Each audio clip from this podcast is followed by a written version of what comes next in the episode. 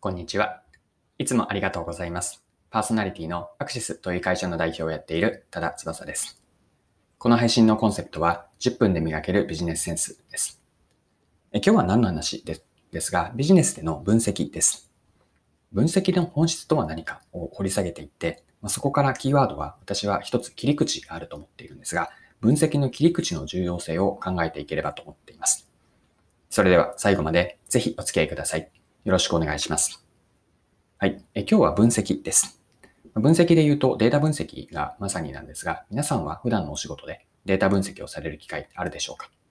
まあ、簡単な Excel とかスプレッドシートを使った分析から、もう少し高度なモデルを使ったものまでいろいろあるかなと思います。でもう一つ重ねて質問なんですが、分析の本質って何でしょうか？で分析の本質を私は掘り下げて考えていたときに、一言で言うと、私は比較をすることだと思うんですね。もう少し言うと、分けて比較をします。で、ビジネスの文脈で言うと、分析目的に沿った比較をして、比較から意味合いを出すこと。これが分析の位置づけだと思っています。で、ここで言っている意味合いというのは何かというと、ビジネスでの意思決定とか実行に活用するための、まあ、示唆というか、情報をですね。これを分析の、まあ、目的というか位置づけだなと思っていて、もう一度繰り返すと分析の本質は比較にあると思っています。で、さらに考えを深めていくと、比較をするために何が必要かなんですよね。比較をするために私がポイントになると思っているのは、冒頭でも少し出した言葉で切り口なんです。で、切り口とはここでどういう意味合いで使っているかというと、分析をするための着眼点ですね。分析視点です。こういう切り口によって分析をしていくことによって意味のある示唆、内容を抽出していく。これが切り口の役割になります。じゃあ切り口のイメージをですね、もう少し具体的に共有をするために、あえてこう、例えからイメージしやすいもので、切り口とは何かを見ていきましょう。で、例えで思ったことがですね、じゃあ、えっと、リンゴを分析するとします。じゃあ、リンゴを分析するときの切り口とは何があるでしょうか？ざっと思いついたものを順番に上げていくと、大きさ、重さ、色ですね。あとは新鮮さとか甘さ。甘さというのは、糖度とか酸っぱさを表す酸度があります。あとは硬さであったり、あと種類がありますよね。富士とか津軽、王林といったようなリンゴの種類です。まあ、以上が分析を、リンゴを仮に分析をするためのえっと、分析をして比較をするための切り口になります。で、これらを切り口にして、まあ、大きさとか重さ、甘さとかですね。これらを切り口にして比較をしていくんですが、少しビジネスの話につなげると、美味しいリンゴを選ぶという目的があったとして、その美味しいリンゴを見つけるための分析の切り口というのが、例えば新鮮さとか甘さ、硬さ、まあ、特にこういったことを重視して切り口にして分析をしていって、そこから示唆を得る。つまり、美味しいリンゴを選ぶため、実際に口にするためにピックアップをしていきます。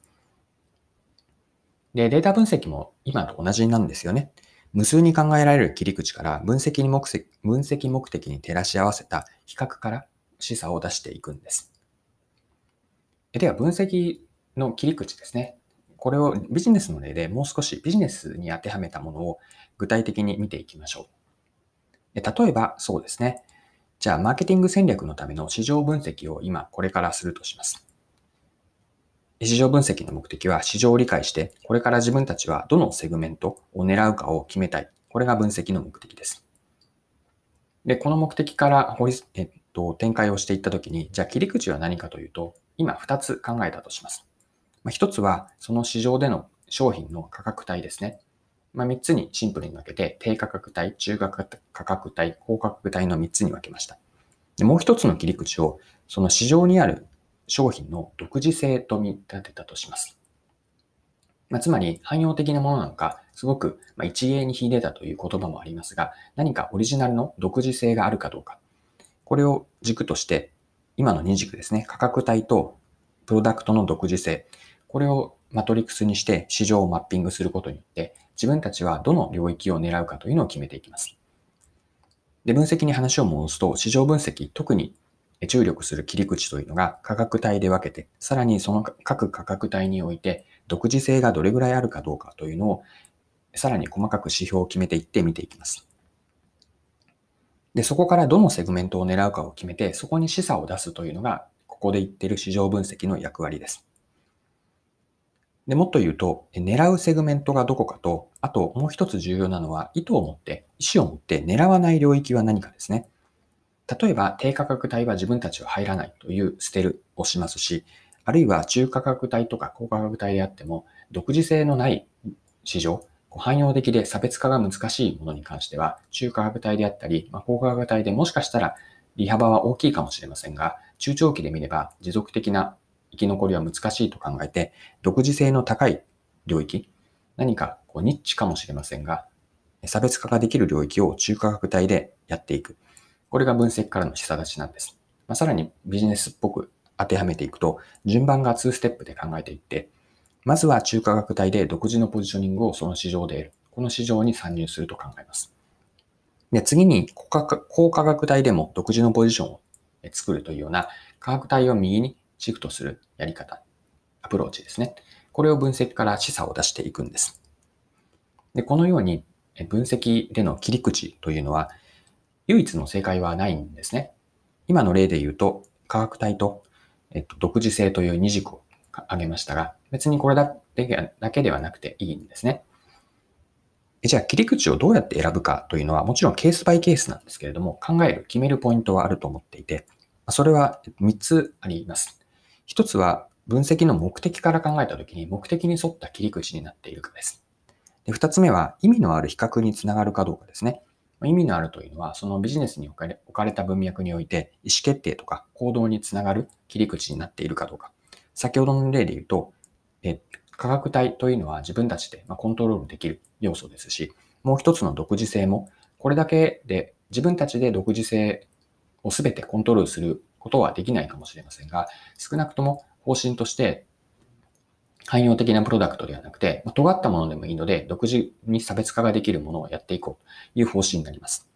これが意味のある比較につながっているので、切り口として採用しました。で、三つ目は、その切り口から分析できることですね。こう切り口が絵に描いた餅ではないということなんです。仮にすごく魅力的な切り口だったとしても、それが分析に耐えられないものであれば、分析に使えないものであれば、切り口としては妥当ではないんですよね。うんと、今のビジネスで例で言うと、えー、独自性とか価格帯で見たんですけれども、例えば全然違うビジネスに自分たちが関係ない、えー、切り口を選んだとする。例えばそうですね、自分たちは、うんと、デザインの面では優れているんだけれども、より高機能の切り口としてしまうと、高機能かどうかというそのケーパビリティがなかったとすると、そこは使えないので、そうした分析ができるかどうか、そしてアクションにつながらない切り口というのは、使うのを避けるようにします。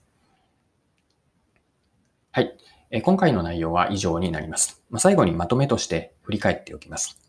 最初に分析とは何かというのをご説明しました。分析の本質は比較にあると思っています。